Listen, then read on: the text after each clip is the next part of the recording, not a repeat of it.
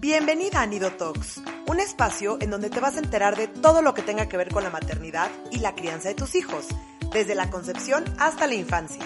Y como ningún niño viene con instrucciones, invito a los mejores especialistas para resolver tus dudas y ayudarte a ser la mejor versión en el papel más retador e importante de tu vida, el de ser mamá. Soy Michelle Asís y estoy feliz de acompañarte. Hola y bienvenidos a otro episodio de Nido Talks. Hoy tengo a Pau Campuzano, que nos va a platicar de la importancia del juego libre. Eh, escucho mucho en asesorías con papás que es como, pero es que ¿qué hago? Es que mi hijo ya se aburrió, pero es que no, pues no sé cómo hacerle, pero ¿cómo le hago para que juegue solito? No quiere jugar solito. Entonces, urgentemente le marqué a Pau de Pau, necesitamos hablar de esto para poder explicarles a los papás la importancia del juego libre, la importancia de que los niños se aburran, etcétera, etcétera. Pero bueno, ya no me voy a adelantar, les voy a presentar a mi invitada de hoy. Pau Campuzano es psicóloga, fue terapeuta familiar y de pareja. Eh, y tiene más de 10 años de experiencia en toda el área educativa y hoy en día tiene una, lleva a cabo una educación alternativa con sus hijos. Cuatro hijos tiene.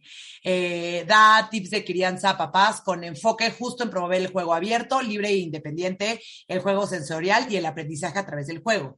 Y para lograr ser agente de cambio en la crianza de, nuestros hijos, se enfocó mucho en trabajar con eh, el acompaña con, o sea, con toda esta parte, acompañándolos en su proceso de sanación para que logren educar desde un lugar más pleno, desde el amor y no desde las heridas y miedos, rompiendo los patrones de crianza, que qué importante es todo eso. Y obviamente busca con todo su trabajo una crianza respetuosa y consciente.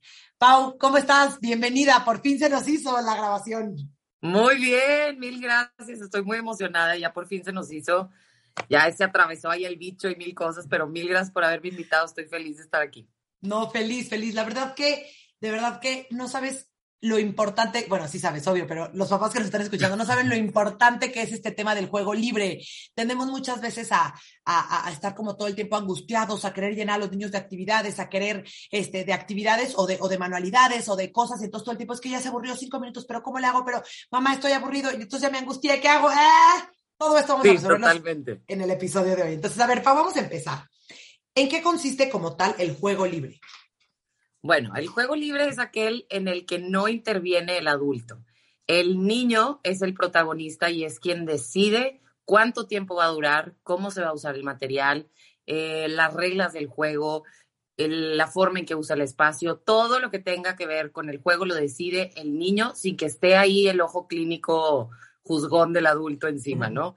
Y es un espacio en el que se puede sentir completamente eh, libre de explorar su imaginación, su creatividad, etcétera, ¿no? Eso es el juego libre, donde el adulto no se mete ni tantito.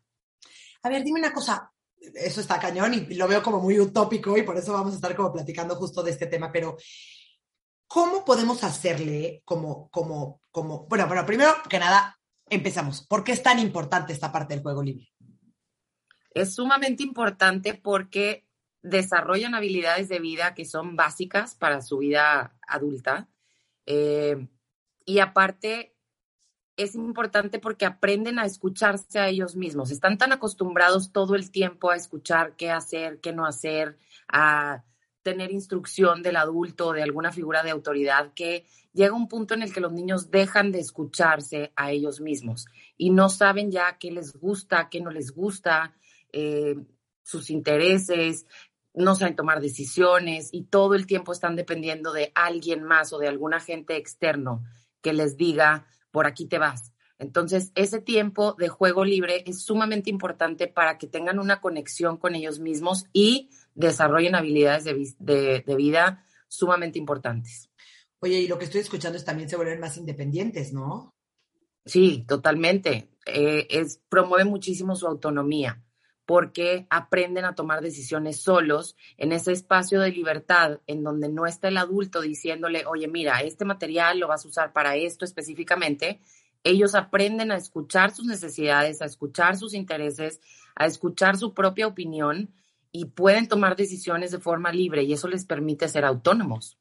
Claro, está cañón. Oye, a ver, ¿qué nos pasa hoy en día eh, a los papás que no permitimos que nuestros hijos jueguen libremente? O sea, ¿por qué queremos controlarlos, por qué queremos llenarlos de actividades, por qué queremos y nos apanica y nos asusta cañón el tema de que está aburrido mi hijo. Claro. Pues yo creo que es por varias razones. Tenemos muchas creencias limitantes que nos llevan a pensar que el aprendizaje se ve solamente de una forma y creemos que mientras están jugando no están aprendiendo o no están haciendo nada eh, productivo o, o, nada que les ayude en su desarrollo y eso no puede estar más alejado de la realidad, ¿verdad? Y como pensamos que el aprendizaje se ve de una sola forma, pues buscamos estarlos estimulando y estar eh, buscándoles actividades que desarrollen eso que nosotros pensamos que deben de desarrollar, ¿no? Que pues básicamente nos enfocamos mucho en el contenido académico o que si sabe leer y escribir súper bien y sabe contar hasta el número, hasta el número quién sabe cuánto y cosas así, ¿no? Entonces creo que desde ahí eso es lo que nos lleva a, a quererlos tener ocupados todo el tiempo. Eh, creo que también hay mucha presión social en cuanto a que es que mi hijo tiene que ser el mejor en tal y tal cosa y ahí estamos, ¿no? Queriendo meterlo a la clase de piano y a la clase de, taekwondo y a la clase de, eh, de baile y a la, clase, a la clase de mil cosas, ¿no? Y queremos tener su tiempo ocupado siempre.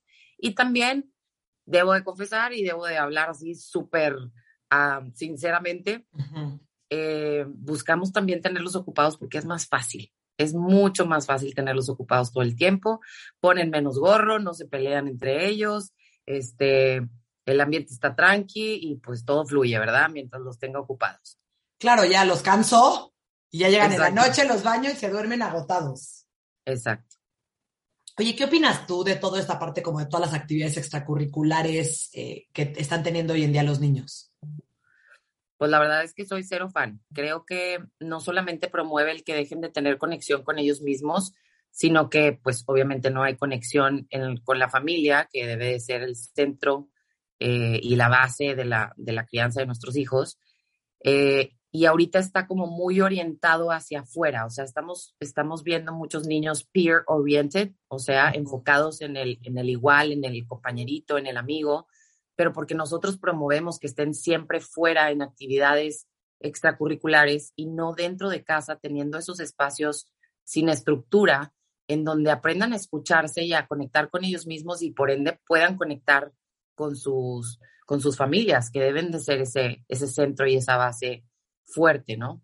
Claro, está cañón. Oye, ¿cómo eh, se ve un juego libre, no? Porque muchas veces, no, o sea, nosotros escuchamos juego libre y, no, pero ¿cómo? Entonces, ¿qué significa juego libre? O sea, pero sí hay juegos, pero no hay actividad, pero son, son, o sea, ¿cómo, cómo, cómo se, se, se ve? ok, me, encanta que me preguntes eso, porque creo que la gente o los papás al escuchar juego libre se imaginan al huerco corriendo cual crazy por la sin casa, límites. cosas sin límites, y no. Al hablar del libre no nos referimos a que no haya límites, o sea, dentro del juego libre, claro que debe de haber límites como en cualquier otra eh, cuestión de su vida, necesita haber límites en donde tú le digas, ok, dale, este es tu material, o sea, aquí está el espacio, yo preparo el ambiente para que se dé el juego libre, que ahorita igual lo, lo hablamos más adelante, pero eh, hay reglas, o sea, aquí sí puedes usar la pintura, aquí no, o este es el espacio de arte, este es el espacio de construcción, para usar este material es afuera, eh, si va a ser juego sensorial y tiene una cubeta, una caja con arroz, es el arroz dentro de la caja, aventarlo no se vale, o sea, decirles que sí se puede hacer y poner reglas de manera asertiva porque si solamente les decimos no, no, no, luego también es demasiado amplio y necesitan saber qué sí se vale, pero definitivamente tiene que haber eh, límites alrededor de eso, o sea, no se me espanten, ¿verdad? No, no se trata de que el huerco vaya a ser China libre. Y el juego libre se ve de 1850 mil formas diferentes. O sea, cada niño va a jugar de una forma completamente diferente, incluso puede ser el mismo material y cada niño le va a dar un uso totalmente diferente porque cada cabeza es un mundo hay muchísimos estilos de juego, hay muchísimos intereses diferentes, temperamentos, personalidades, etcétera, y todo eso va a afectar para cómo se vea el juego de cada niño. Ok, o sea, pero a ver, lo que me refiero es, o sea, tú llegas y, o sea, el juego libre es tú como adulto, tu responsabilidad o tu, o tu papel es proveer los materiales, el espacio, los límites y las reglas y que ellos, eh, eh, pues justo lo que dijiste, que ellos como que decidan todo lo que se va a llevar a cabo con ese material que tú le pusiste. Pues mira, se ve de diferentes formas dependiendo de cómo sea tu hijo. O sea, por ejemplo, yo tengo cuatro huercos. Con la primera cero tuve que ser quien le hiciera estas invitaciones porque ella tiene una personalidad sumamente independiente y siempre le gustó jugar siendo ella la protagonista, que ese es un estilo de juego, por ejemplo. O sea, ella era la maestra, ella era la cocinera, ella era la artista y ponía todos sus peluches de espectadores y ella se podía quedar horas jugando en su cuarto gozosa. El otro es mi segundo hijo, que es José Emilio, es más del estilo de monitos y construir, entonces él hacía efectos especiales y no era él el protagonista y coincide totalmente con su personalidad. Él es más tras bambalinas, él no le gusta ser el centro de atención y eso te dice, me encanta observarlos jugar porque te dice muchísimo sobre su personalidad. Y llegó mi tercer huerca, eh, Romina, y esa comadre sí me vino a retar en todos los sentidos y me dijo, yo no sé jugar, o sea, a mí, por favor, enséñame. Tiene mucho que ver con eh, su forma de aprender este, y con otras características que tiene en, en su personalidad, en temperamento, en muchas cosas y, y, pues en la forma en cómo funciona su cerebro específicamente. Y a ella le cuesta mucho trabajo jugar sola, entonces con ella sí me di a la tarea de presentarle opciones, haciéndole pequeñas invitaciones al juego en donde tú le presentas materiales que deben de ser materiales apropiados para promover el juego abierto, que ahorita te digo la diferencia entre uno y otro, eh, con la idea de que ella se suelte y empiece a jugar sola. No es una actividad guiada, sino que le presento materiales que sé que van a promover el que ella se enganche y empiece a enrolarse en un juego independiente y en un juego libre donde yo no, no intervenga. Pero con ella sí tuve que ser más constante, de estarle presentando estas invitaciones. Y es normal que ahorita, con niños que están tan acostumbrados a estar con horarios saturados, les cueste trabajo el, el retomar el juego en su día a día. Entonces, si como papá decides que quieres hacer este cambio y quieres hacer una pausa en esa estructura tan, eh, en esos días tan llenos y esas tardes tan saturadas y quieres regresar al tiempo sin estructura, tranquilo, libre, para que se promueva el juego, pues probablemente sí vas a tener que entrar un poquito a ponerles esos prompts o esas invitaciones para que empiecen a arrancar solos. Y ya llega un momento en el que solitos se preparan sus invitaciones al juego y solitos eh, se arman sus propios, sus propios mundos o sus propias historias y ya no te necesitan a ti ni siquiera para la invitación. Está cañón. Oye, ¿cuál es la diferencia entre un juego libre y abierto a un juego estructurado? Ok, el juego libre normalmente va a ser un juego abierto. ¿A qué me refiero con abierto? Es que no tiene límite de tiempo, ni tiene un uso, y el material o los juguetes que se usan no tienen un uso específico y eh, cada niño lo puede usar de forma completamente diferente. El juego estructurado es, por ejemplo, un rompecabezas. Un rompecabezas es un juguete que tiene muchísimos eh, beneficios también para, para su desarrollo cerebral y tiene, bueno, tiene muchos beneficios, ¿no? Sin embargo, es un juego o un juguete cerrado. ¿Por qué? Porque tiene un fin específico y tiene una duración específica, diferente para cada niño, pero el objetivo se cumple y se acaba el juego. O sea, armó el rompecabezas y ya. Eso fue lo que duró y listo. Ese es un juguete cerrado. O bien los que creemos que son súper educativos, pero que la verdad el 90% de la chamba la hace el juguete porque tiene 50 mil botoncitos y soniditos y no sé qué. Ese es un juguete también cerrado. ¿Por qué? Porque le está diciendo al niño qué hacer. El pícale al... Yo me acuerdo que con mi primera hija le compré un... Digo, es que todos vamos aprendiendo, ¿verdad? On the go. Le compré un, un telefonito de Winnie Pooh, que le encantaba, nos encantaba Winnie Pooh en ese momento y te decía tipo, pícale al uno, ahora pícale al dos, ahora al dos, tres y cuatro. Y yo decía, güey, eso es súper educativo, o sea, mi hija va a ser una genio, se va a hacer con los, ya sabes, ¿no? Matemática. claro, yo dije, güey, eh, o sea, juguete más didáctico no puede existir. Claro que no, hoy en día sé que eso ni al caso. ¿Por qué? Porque el juguetito le está diciendo pícale aquí, pícale allá, y realmente ella no está usando su imaginación y está siguiendo el ritmo y el ton de el torizón del juguetito. Entonces, ese también es cerrado, porque no le permite a ella hacer otra cosa con ese juguete. Sin embargo, unas, unos bloques de madera o eh, unas bolitas como de, de lana o pompones o arroz o pasta seca, todos esos son materiales de juego abierto porque un día pueden ser la comidita que están haciendo en la cocinita, otro día puede ser la arena para los animales que están jugando, otro día puede ser eh, confeti que aventaron en la fiesta, o sea, no sé, los niños lo pueden usar de mil formas, ¿no? Esa es la diferencia entre uno y otro. Y en el juego estructurado, el adulto está ahí diciéndole, a ver, aquí tienes que poner eh, la abejita y la abejita tiene que llegar de este caminito a este otro y cuando llega del 1 al 2, ya, se cumplió el objetivo. Esa es la diferencia entre uno y otro.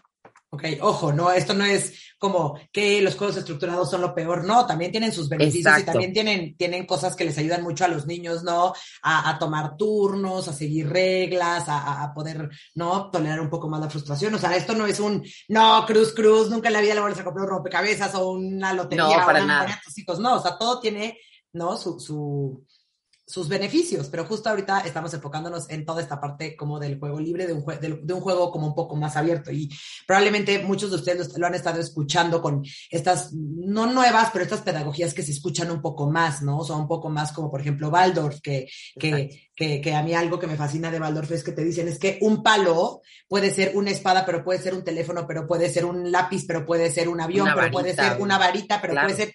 Y claro, porque nosotros tendemos a ir a comprarle el avioncito, porque le encantan los avioncitos, o el carrito, o él, pero nunca nos imaginamos que con un palo todos los niños, o sea, usan todo el tema de su imaginación y justo, no, estos, estos primeros, esta primera infancia, estos primeros años de vida, los niños viven en la fantasía, viven a través de su imaginación.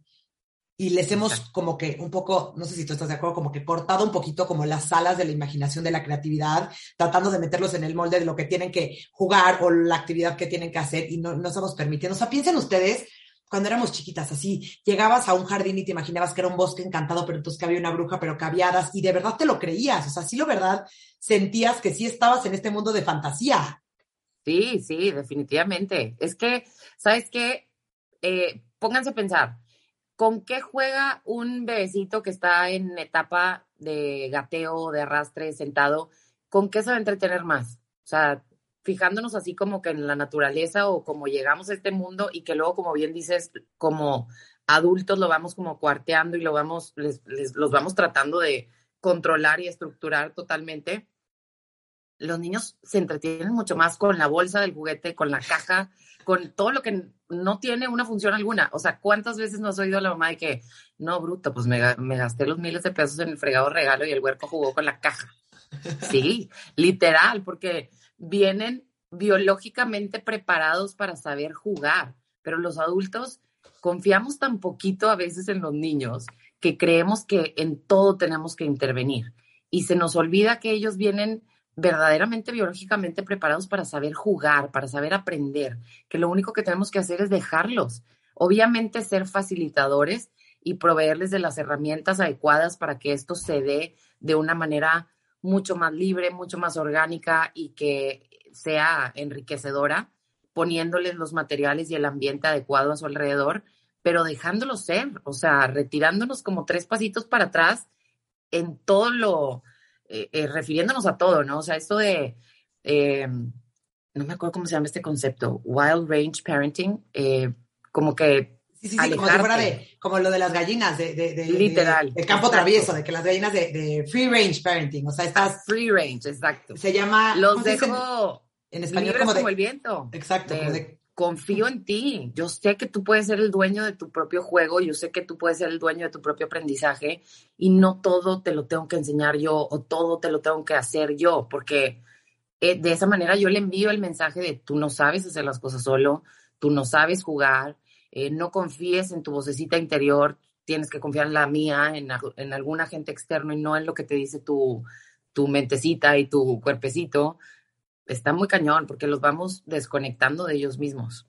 Está cañón, cañón, cañón, cañón, cañón. Sí, porque justo es eso, o sea, como que alguien diría, pues es algo muy sencillo que lo deje jugar solo, a explorar, pero, pero va mucho más profundo, va él, te estoy dando la confianza, te estoy enseñando a ti que el mundo es un lugar confiable, te estoy eh, ayudando a ti a, ver tus capacidades y a, atreverte y a ver qué tanto puedes y qué tanto no puedes, eh, no como que limitarte tú solito, aprender, o sea, wow, o sea, está cañón todos los beneficios que tiene esta parte del juego libre y lo importante indispensable que es papás. Hoy en día necesitamos hacer esto. Te platico, yo eh, la semana pasada eh, estaba, eh, fui a echar café con una de mis amigas y estaba su bebecito que está como loco gateando y está en el momento de la exploración máxima, ¿no? Estábamos en el jardín y entonces se acercaba a un lugar y le decía, no, ahí no, cuidado, te vas a lastimar, no, no, no, ahí no. Y yo, no.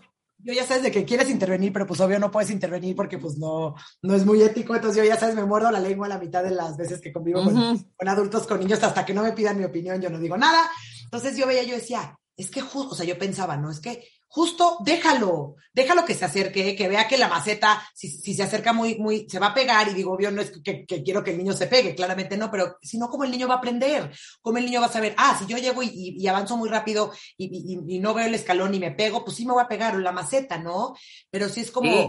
también está, está como, pues sí, un poco sobre protección y un poco como un ensimismamiento fuertísimo a los niños donde déjalo ser, o sea, a ver, estamos viéndolo, estamos en un, en un jardín de 8 metros cuadrados, o sea, tampoco es como que, sí, claro, déjalo libre que se salga ahí a la, a la calle o al estacionamiento, no. Sí, o sea, sí era claro, un, tampoco es caer en negligencia, ¿verdad? Era un espacio controlado, pero sí, y, y, y, lo observé y digo, obviamente no es crítica hacia mi amiga que la amo y la adoro, pero es como, claro, veo hoy en día mucho esta parte de que los papás no, no, no confían y no dejan que el niño se equivoque por él mismo. Pues entonces el niño nunca va a aprender las consecuencias naturales de la vida. Claro, pero es que en todo, Mitch, o sea, no los dejamos ni que decidan el ponerse o no ponerse la chamarra. O sea, es qué importantísimo mensaje les mandamos cuando le dices, eh, mi amor, no, ponte la chamarra, hace frío.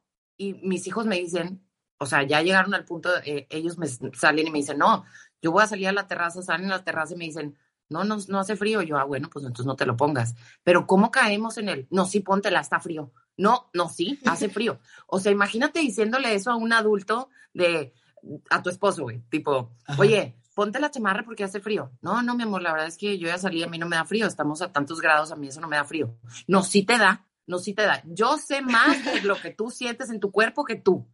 Literal, eso le estás diciendo al huerco. Entonces, el huerco es, se confunde, es como, pero yo estoy sintiendo que yo no tengo frío y mi mamá me está diciendo que sí hace y me está obligando a que me lo ponga.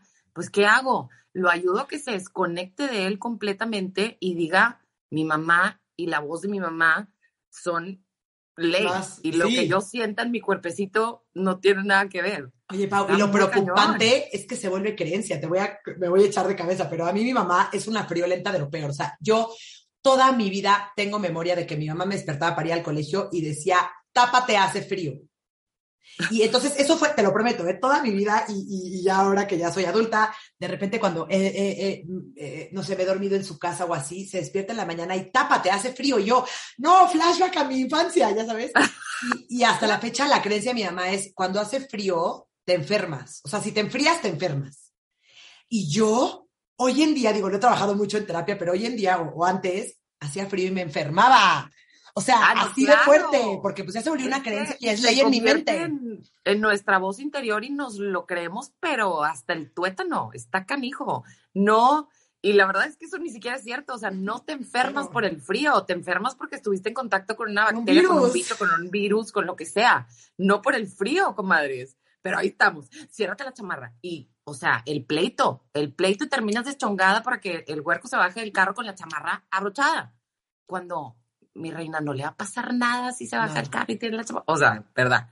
Pero bueno, desde ahí, desde ahí les estamos enseñando a que no se escuchen, a que se desconecten y a que no los dejamos tomar decisiones en nada. Y ha sido ya tanto el grado de nuestro control que hemos llegado al control hasta en el juego, que es algo que es chamba de ellos, que está en su naturaleza. Y creemos que también es chamba nuestra. Y ahí ¿Qué pasa? Le estamos poniendo demasiado peso también a nuestra maternidad y a nuestra paternidad porque sentimos que tenemos la chamba de entretenerlos todo el tiempo y terminas en un círculo vicioso donde te agotas, no tienes tiempo libre, está el huerco pescado de tu pierna ahí todo el día, mamá, estoy aburrido, mamá, no sé qué hacer, mamá.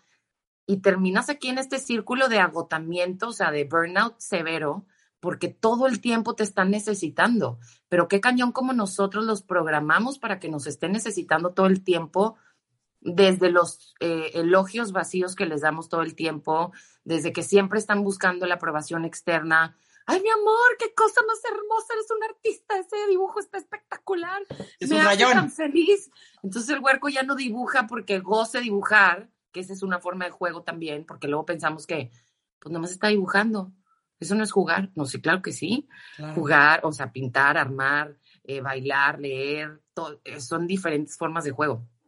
Pero ahí estamos, ¿verdad? Queremos, queremos opinar y ahí estamos encima y los programamos literal, como decías ahorita, nos convertimos en esa vocecita interior, sustituimos la suya y nos convertimos en esa vocecita interior y los programamos a que siempre estén buscando nuestra aprobación y que en lugar de que se enfoquen en el proceso y gocen el proceso del juego, sea más enfocarse en el resultado para darle gusto a mi mamá, para darle gusto al maestro, para darle gusto a cualquier agente externo, ¿no?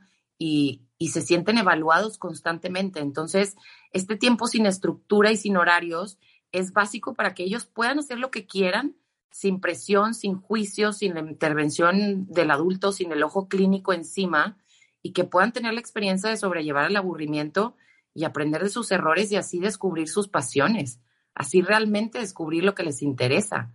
Y cuando juegan, y tú lo podrás ver, Mitch, cuando observas a los niños jugar, también están terminando como de desarrollar alguna habilidad que están eh, en ese momento trabajando, ¿no? O sea, estos como milestones, que luego nunca sé cómo se dice en español. Hitos, hitos. Ah, ándale, gracias. hitos del desarrollo. Exacto. Muchas veces están en esto eh, a la hora que juegan y el adulto interviene y no les permite realmente darse el tiempo de la práctica, la práctica, la práctica. O sea, yo veo mucho a mi hija jugando libre cuando está en este proceso de ya arrancarse escribiendo y juega que hace cartitas o juega que es la, amiga que le manda la carta a la amiga que vive lejos o luego al cartero y hacen mil sobrecitos y los meten en la caja. Que eso sí, oigan, en el juego libre sí va a haber, obvio, más desmadre, obvio, va a haber más este eh, uso de material que tú vas a voltear y vas a decir, ¡ah! Está usando muchos papeles y te va a estar entrando el estrés, nunca lo veas como un desperdicio, de verdad. O sea, cuando veas que usó un chorro de hojas, busca la manera de que las reutilicen. Obviamente, si hicieron 50 sobres, pues luego los, los deshaces y los vuelves a aplastar con un libro para que se los pongas en su charolita de papel que puedan volver a usar. Pero nunca lo veas como un desperdicio, velo como fue una súper inversión de material, porque se pudo quedar inmerso en su juego durante un buen de tiempo. Eso ya es una ganancia enorme. Está cañón. Ay, Pau, de todo lo que acabas de decir, quiero jalar como ocho hilitos de temas porque me pareció impresionante, impresionante. Primero que nada. Porque yo me puedo dejar ir como hilo de medio. Aquí nos vamos a quedar. Primero que nada, quiero empezar con esta parte un poquito como de la, de la presión que nos ponemos como madres, ¿no? Bueno, madres y padres, pero eh, hoy en día ¿no? Nos toca ver eh, por las redes sociales, por Pinterest, por Instagram, por todas estas cosas en donde, ¿no? La mamá con la actividad impresionante que fueron a recoger piedras al jardín y las pintaron, pero después las construyeron, pero, eh, o la mamá que, por ejemplo, le hace el lunch divino con estrellitas, pero con, con ojitos y le pone patitas y no sé qué. O sea, entonces, siento, tú dime qué opinas de esto, que existe como toda esta presión social de ser este tipo de mamá yo le digo la mamá Pinterest, ¿no? O sea, esta mamá. Sí, sí, yo también, claro. Tiene que ser, digo, no sé si es un término que se usa, pero eh, que tiene que ser perfecta, pero que la actividad tiene que ser de 10, pero no sé qué. Pero entonces, ya sabes, la mamá toda la mañana recortó papelitos y puso las pinturas y llegó el niño y le duró tres minutos la actividad y la mamá, ¡ah! ¿Qué hice mal? ¿Por qué tres minutos? ¿No? O sea, ¿qué onda con esta presión externa de ser esta mamá Pinterest, de ser esta mamá perfecta, de ser esta mamá con los hijos llenos de actividades, con los hijos llenos de manualidades, con los hijos creativos, con los hijos, eh, ¿no? ¿Qué? Espérame, ¿qué está pasando? Híjole, pues ¿qué está pasando? Que la verdad somos adultos bien heridos, cañón. la verdad, la verdad, con nuestros propios miedos y nuestros propios nuestros propios huecos que estamos educando a los huecos, o sea, trabaja en ti, trabaja en ti para que no actúes desde tus miedos y desde tus heridas tratando de llenar expectativas externas que en realidad, siendo bien sinceras, es lo que este tipo de actividades son las que menos van a promover que tu huerco se quede jugando horas. O sea, lo siento mucho. Si te digo, si te gusta, hazlo, gózalo. Claro, claro, claro. Porque hay mujeres que son súper creativas y súper eh, cositas. Ay, Dios. Sí, súper cositas y Cositas se llamaba, ¿verdad? La comadre que salía en la, televisión. Señora Cositas, sí. la señora Cositas. Que son así súper manuales y demás. Que y se vale. Si te hacerlo, hazlo. Pero hazlo porque lo goces. Volvemos a lo mismo. O sea, Si lo gozas, adelante, pero que no sea por ponerte la presión del deber ser, porque te lo digo, no es lo que jala. O sea, si tú quieres que la actividad se vea hermosa porque a ti te gusta, dale. Pero si crees que así tiene que ser para que funcione, yo te lo digo, es, no es necesario. O sea, entre más sencilla sea la cosa, eh, entre más eh, espontáneo y rápido sea la invitación que le presentes a tu hijo, mejor. No te tienes que romper el coco. Eh, de verdad es más fácil de lo que pensamos. Y suelta, suelta todas esas ideas. A ver, tu casa, el juego en tu casa, la educación en tu casa, se va a ver de una forma, la de la vecina se va a ver de otra, la de la amiga se va a ver de otra. O sea, cada familia es un mundo y tienes que estar enfocada en tu por qué, en tu por qué como familia, en tu misión como familia, en lo que quieres promover en tus hijos, en, en, en tus prioridades y en los valores que quieres forjar en ellos. Y en base a eso, haz lo que quieras hacer durante el día, pero no hagas en pro de lo que la gente afuera te dice que tienen que hacer, porque no te va a llevar a nada. Al contrario, muchas veces hasta nos aleja más de nuestro por qué, enfocándonos tanto en esas cositas que... En lo externo. Pues, ¿qué? No nos de, la neta no nos dejan nada. Nada más te complican la existencia un chorro. Y te da una culpabilidad. serías aquí, pero te tienes que relajar un friego. Tú puedes decir lo que quieras. Y les da mucha culpabilidad, ¿no? O sea, también aparte del, pero entonces qué hice mal, pero entonces qué mala mamá soy, pero entonces ve qué divino lunch, pero ve qué divina actividad, pero ve qué padre, y yo, ah, no, mi hijo no aguantó y no puede, ¿no? Pero a ver, creo que también mucho de la presión que tenemos un poco externa es que nos da pánico el aburrimiento. O sea, nosotros crecimos en un mundo en donde teníamos anuncios, teníamos que esperarnos hasta el siguiente domingo para ver siempre en Chabelo, teníamos, o sea, eh, teníamos que marcar a casa de alguien y esperar a que nos contestara, eh, hasta, hasta cuando empezamos a tener celulares era de, quiero mandar un mensaje y era de ABC, tenías que picarle varias veces a cada tecla. claro. O sea, nosotros sí vivimos con este mundo un poquito como que nos fuimos haciendo más impacientes y más intolerantes, pero siempre, sí un poco sí teníamos como esta capacidad un poco más de aburrirnos, ¿no? Y más generaciones de nuestros papás y así, pues mucho más. O sea, salían a la calle y llegaban al rato y Dios los bendiga y que les vaya bien, ¿no? Ahora, Hoy en día nuestros hijos, por, por el mundo en el que estamos viviendo, pues ya no existen anuncios, los niños ya no saben lo que es un anuncio, los niños ya saben que le picas, eh, o sea, ya está el mismo Netflix, ya te quiere saltar la introducción que dura 32 segundos y ya no la aguantas. Claro, los videos de Instagram que duran 15 segundos, ya le picas siguiente porque ya no puedes ni aguantar 15 segundos y nuestros hijos están creciendo en este mundo que va rapidísimo a todas horas, rapidísimo, ¿no? Entonces, sí, sí, sí. Les, o sea, si nosotros nos cuesta aburrirnos, o sea, ¿no? Y, pasa, ¿no? Vas al baño y no te llevas tu celular y eres de, ¿qué hago? Antes leías, el, el, el, ya sabes, el bote de shampoo y sabías perfectamente lo que sí, claro. atrás o la revista. la y hoy en día, la caja del cereal, y ahorita ya no leemos, o sea, ya no leemos nada porque si te vas al, al, al, baño con tu celular que te vas a tardar un minuto, es la, la, tragedia. Que, o sea, y entonces es como doble chamba lo que nos está pasando hoy en día con el tema del aburrimiento de nuestros hijos y quiero platicar un poquito de eso. O sea, ¿por qué crees que es importante que los niños aprendan a aburrirse? Ya sé que, o sea, los primeros que el niño llega, mamá, estoy aburrido, y el primero que le da el ataque es a la mamá. No, aburrido, a ver, espérame, a ver, ¿qué te saco? A ver, ¿qué traigo en mi bolsa? A ver, no sé qué, claro. el celular, pon el, el YouTube, la, la, la, pausa. ¿Qué onda con el tema del aburrimiento? Primero, te quiero preguntar, ¿qué nos pasa a nosotros? Esta necesidad de, que nadie se aburra, ni nosotros ni nuestros hijos. Y dos, ¿por qué sí es importante que nuestros hijos aprendan literalmente a aburrirse? Yo creo que por parte de los adultos es otra vez, actuamos desde nuestros miedos, porque creemos que nuestra chamba, o se nos ha enseñado y hemos, yo creo que hemos agarrado el mensaje de todos lados, que nuestra chamba es mantener entretenidos a nuestros hijos. Si no, no está siendo una buena mamá. O uh -huh. sea, o no está siendo un buen papá. Porque si no estás ahí presente dándole a tu hijo inmediatamente lo que necesita, algo no estás haciendo bien. Entonces, desde ahí, yo creo que traemos ahí un concepto muy confundido de lo, de lo que es nuestro trabajo. Nuestro trabajo no es mantener a nuestros hijos felices todo el tiempo, ni mantenerlos ocupados todo el tiempo, ni mantenerlos, entre, mantenerlos entretenidos todo el tiempo, pero nos gana ese miedo a no estar haciendo bien las cosas. Entonces, de verdad, relajémonos un chingo. O sea, neta, no es nuestro trabajo uh -huh. el que nuestros hijos estén ocupados todo el tiempo y que no se aburran porque, ay, no, no se vaya a aburrir, no se vaya a frustrar, no vaya. Y porque también, obviamente, el, el tiempo sin estructura o el tiempo libre, pues da cabida a pues más desbordes emocionales, a más pleitos, a más... Y no estamos listos para lidiar con eso, no queremos lidiar con eso. Nos está dando un chorro de flojera y nos está pesando mucho ser papás en ese sentido. Nos es mucho más fácil llenarlos de actividades y llenarlos de estímulos que realmente darnos a la tarea de enseñarles a escucharse a ellos mismos, a manejar sus emociones, a conocerse, o sea, a promover el autoconocimiento, porque pues todo eso requiere de mucha más chamba, ¿no? De presencia real.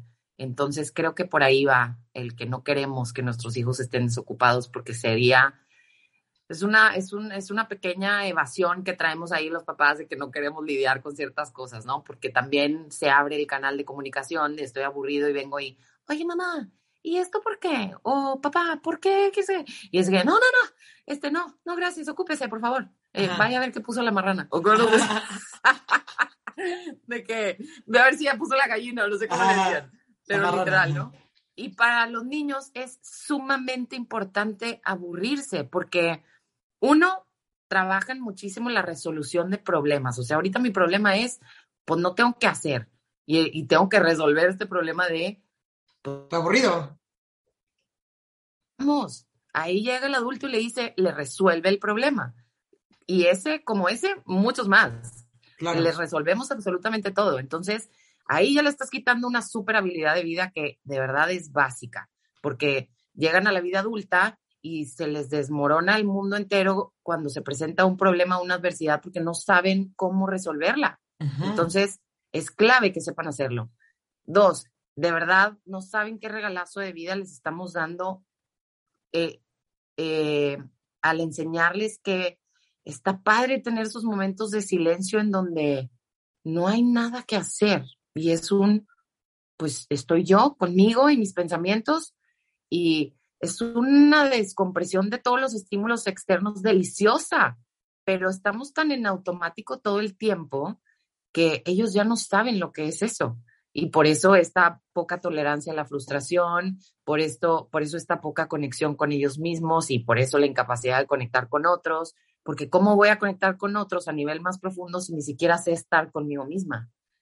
Y fíjate cómo como adultos eh, estamos en una, eh, pues en una generación en la que nos incomoda el silencio, nos incomodan las pausas, nos incomoda el, híjole, no tengo nada que hacer y siempre estás buscando a ver de qué te llenas, porque el estar en silencio, pues es estar contigo, ¿verdad? Qué padrísimo que nuestros hijos puedan crecer gozando esos momentos de estar con ellos mismos, de, híjole, me caigo demasiado bien, gozo estar conmigo y gozo jugar a lo que yo quiero sin que nadie venga y me diga eh, qué tengo que hacer y qué no tengo que hacer. Y ojo, debe de haber, el juego libre se puede ver en conjunto, o sea, contigo, con varios niños involucrados, pues, Ajá. Eh, o contigo también, si quieres involucrarte en su juego, pero difícilmente como adultos nos involucramos sin terminar guiando el juego. Entonces, si te vas a meter, métete de una manera súper pasiva en la que permitas que tu hijo sea quien lo dirija, ¿no? Adelante si quieres tú también meterte a, que te disfraces de hada y sigues la batuta de tu hijo, lo que, de tu hijo o de tu hijo, lo que sea. Pero si te vas a meter para intervenir, para cortarle ahí el flow, no.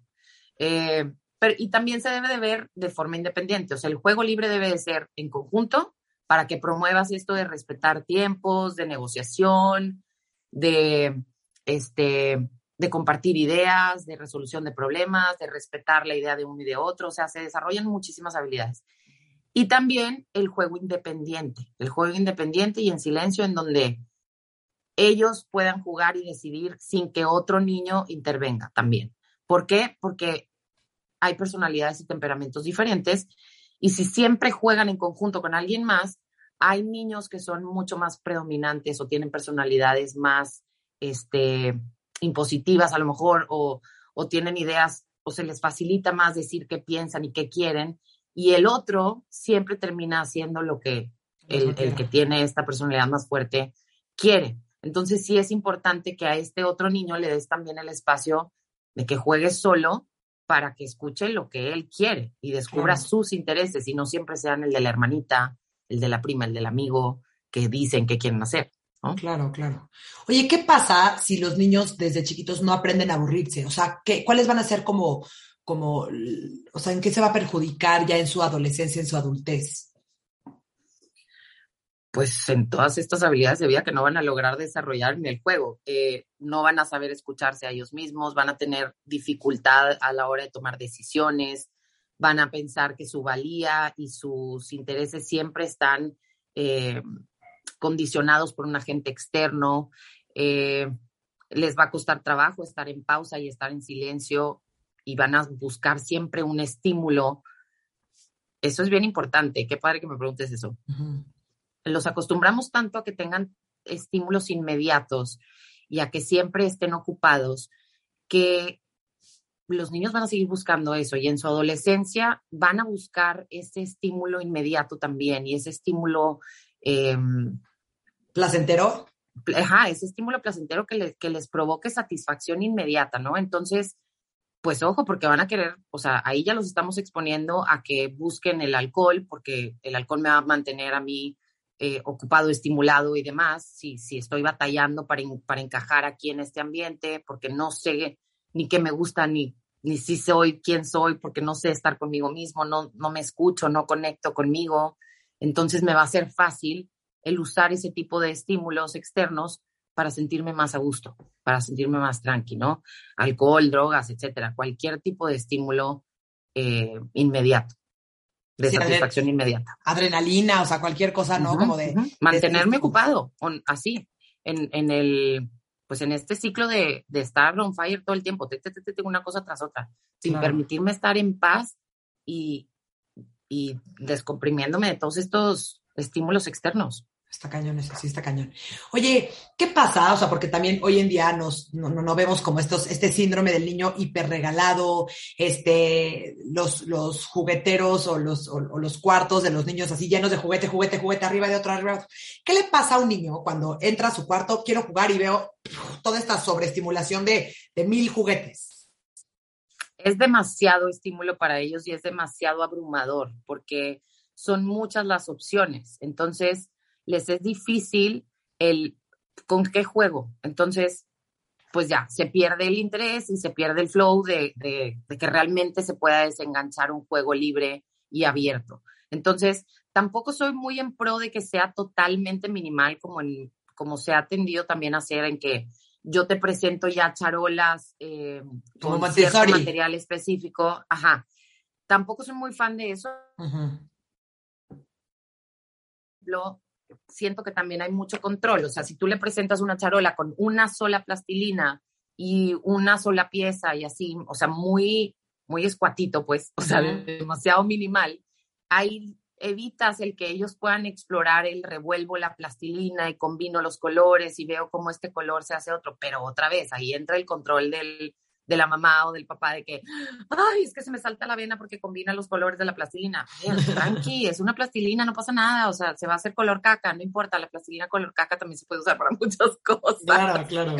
O sea, igual se va a seguir usando, pero ese tiempo que él usó para descubrir cómo se combinaba un color y otro, pues ya fue mágico, fue brutal. Aprendió muchísimo y desarrolló mil habilidades.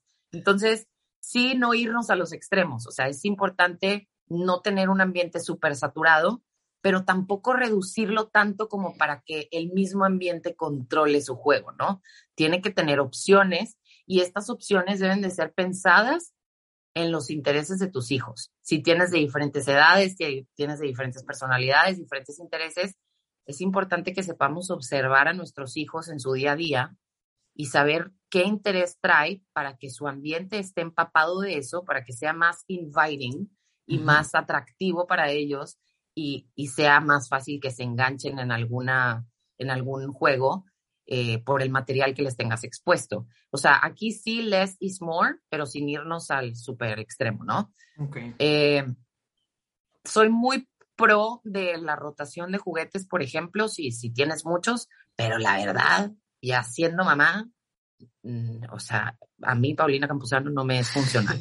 O sea, se te olvidan que están en la bodega. Sí, no, o sea, tengo muchas otras cosas que hacer que neta no me voy a dar el tiempo de ponerme a rotar los juguetes. Si lo puedes hacer, porque así eres tú y es brutal, hazlo. La verdad es que tienen mil beneficios porque redescubren cada juguete que, que les vas rotando. para mí no funciona. Entonces lo que hago más bien es tenérselos, pues más bien se los reacomodo y trato de limitar la cantidad de, de, juguetes que tienen. ¿Y a qué me refiero con reacomodar? Pues a lo mejor una semana tengo los, los, las piezas de imán, que estas piezas de imán son maravillosas de construcción y promueven el juego abierto y libre maravillosamente. Eh, pues a lo mejor un día se las tuve en una caja y otro día se las cambié de lugar y otro día a lo mejor se las puse ya medio armadas en un castillito y ya eso es una invitación. O sea, con lo mismo que tienes, puedes ahí variarle un poco en el acomodo y ya con eso es una invitación a que se acerquen a usarlos de diferente forma. Ok, a ver, dime una cosa, o sea, para ti, ¿cómo se vería como idealmente? O sea, pondrías como cajas de, de, de como estos, ¿cómo se llaman? Como open-ended toys, como que no tienen, o sea, que hay tuercas, pero que hay bloques, pero que hay, que hay tapas, pero que hay, o sea, tienes así como, como canastas o, o como cajas así de estos juguetes que pueden ser lo que sea. Sí, yo tengo tengo una pared, que luego les enseño, no, no la saco mucho por aquí, pero tengo una pared de piezas sueltas, son puros botecitos de plástico, eh, porque para mí así me funcionó, pero transparente, pues, para que, se, para que esté a la vista, y eso es lo ideal. Traten de no tener los juguetes, esos baúles donde guardabas los mil juguetes todos juntos, amontonados y cerrado para que no se vea el desmadre, cero promueve el que ellos jueguen solos, porque abren ese baúl, para empezar no está a la vista. Y cuando abren ese baúl es tan abrumador el ver todo combinado que es de que pues, no sé ni qué hacer, con todo, no, no, sé por dónde empezar, ¿sabes?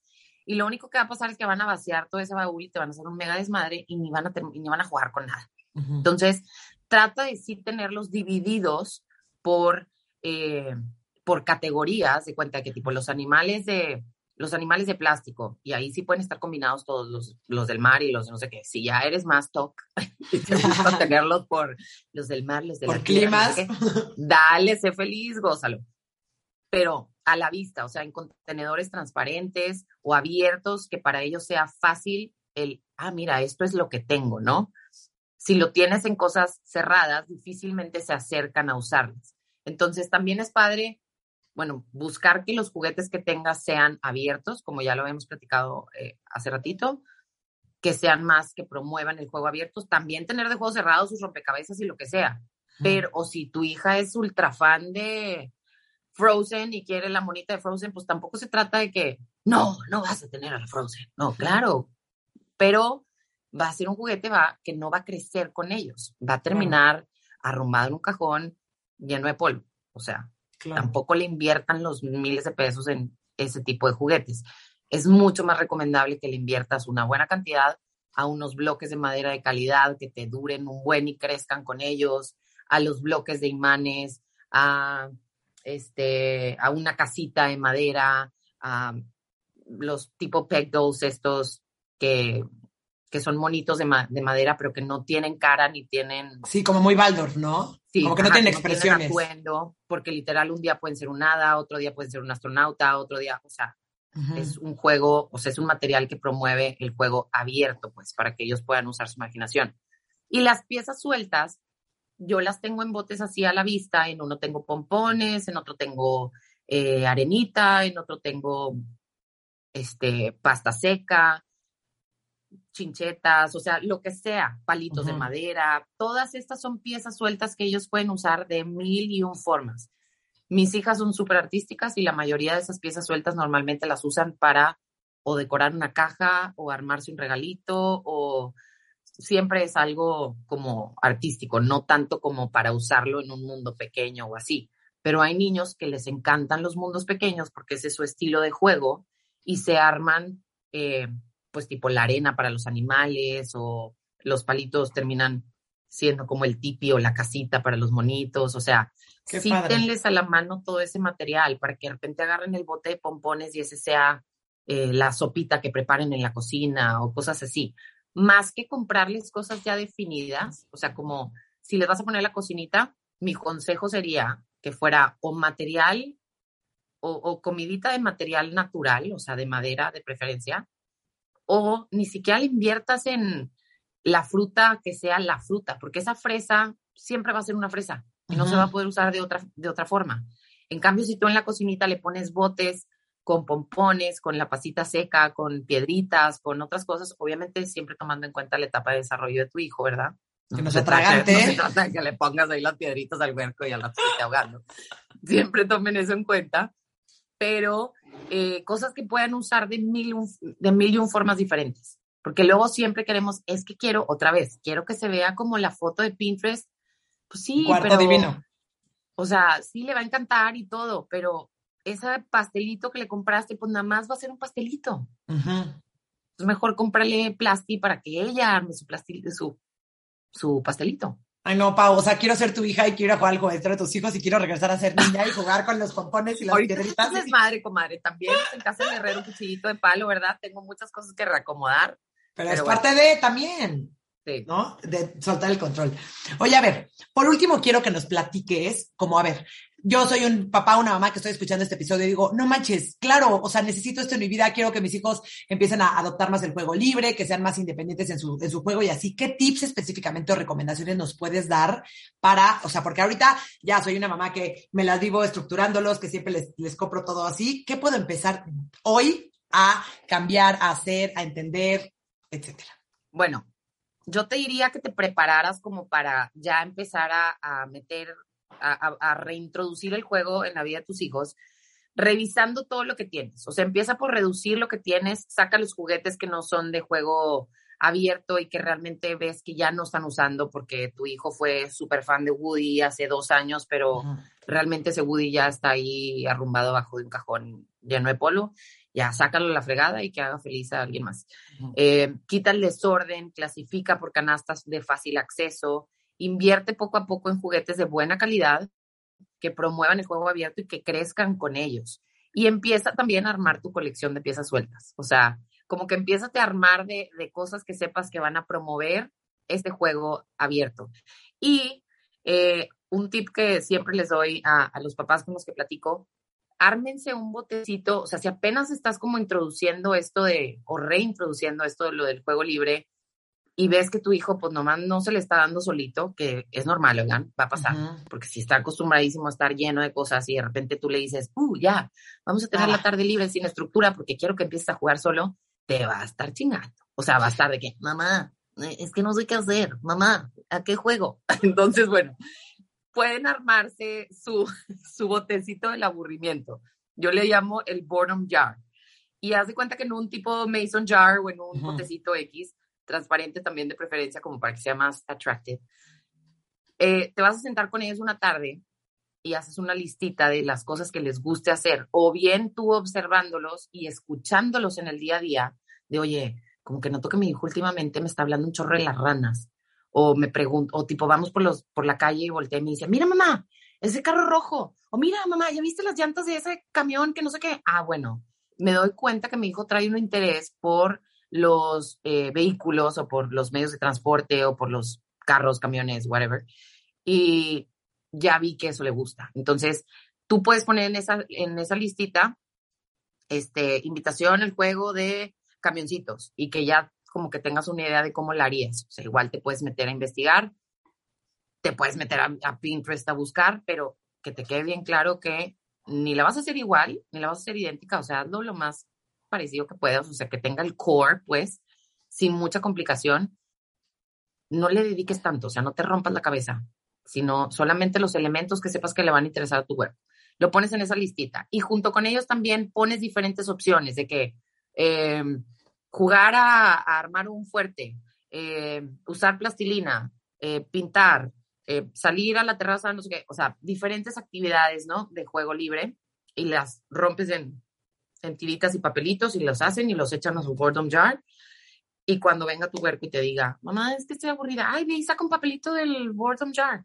Y van y sacan su papelito y, ah, y pues se vale que digan, no, esto no tengo ganas de hacerlo y lo cierran y lo vuelvan a guardar. Pero ya están enganchados en, en ver a ver qué les va a salir y, y hacerlo. Y tener acuerdos alrededor de eso. O sea, el decir, aquí los acuerdos son, sacas un papelito y lo haces y tiene que durar al menos 10 minutos. O sea, te tienes que dar la oportunidad de usar, eh, de jugar a eso al menos 10 minutos. Y si viste que de plano no, puedes venir y agarrar otro papelito, pero no, no el, ay, ya lo hice y ya, y le duró cinco minutos y ya, ya, ya lo hice mamá y no me gustó. No, o sea que sí hay acuerdos alrededor de cómo se van a usar los papelitos de ese boredom jar para que sean como esas pequeñas invitaciones para que reintroduzcas el juego en tu casa. Ok, me fascina. Ay, qué padre, Pau. De verdad que qué, importante episodio. Por favor, papás, todos escúchenlo, recomiéndenlo. Y quiero pasar a la última, última parte del episodio, en donde te quiero hacer unas preguntas de verdadero y falso. Y quiero que me contestes brevemente por qué es verdadero o por qué es falso. Eh, ¿El juego libre es tiempo perdido para los niños? Para nada. Al contrario. Ok, buenísimo. ¿En el juego libre no hay aprendizaje? Incorrecto totalmente. el aprendizaje es enorme. Ok. ¿Todos los juegos tienen que tener reglas y un propósito? No, tampoco. Okay. Tampoco es cierto. Buenísimo. Los niños que no saben aburrirse es porque sus papás no les han dado la oportunidad. Correcto. La única diferencia que hay entre un niño que sabe jugar y otro que no sabe jugar de forma libre es un adulto que está dispuesto a promover que esto se dé y que confía en su capacidad innata de saber jugar por sí solos. Ah, me fascina eso. Eh, para que mi hijo se desarrolle de la mejor manera, lo tengo que llenar de juguetes. No, para nada. ok, perfecto. Eh, tengo que aprovechar el desarrollo cerebral de mi hijo y llenarlo de actividades en sus primeros años de vida.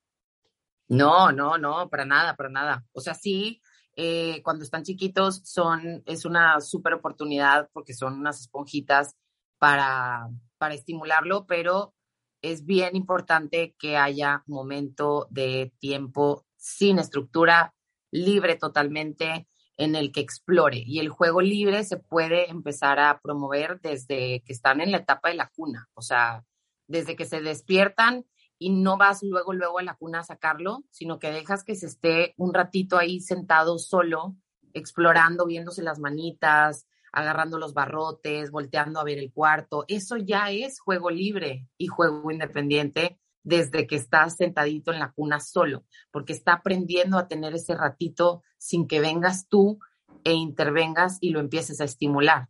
Está aprendiendo a estar solo con él mismo y a jugar y a explorar de forma independiente. Está padrísimo. Ay, Pau, pues muchísimas gracias por este no, hombre, Qué importante la pasé bomba. O sea, nos podremos quedar horas tú y yo aquí chismeando. No, bueno, Qué padre y qué importante, papás, como que regresara.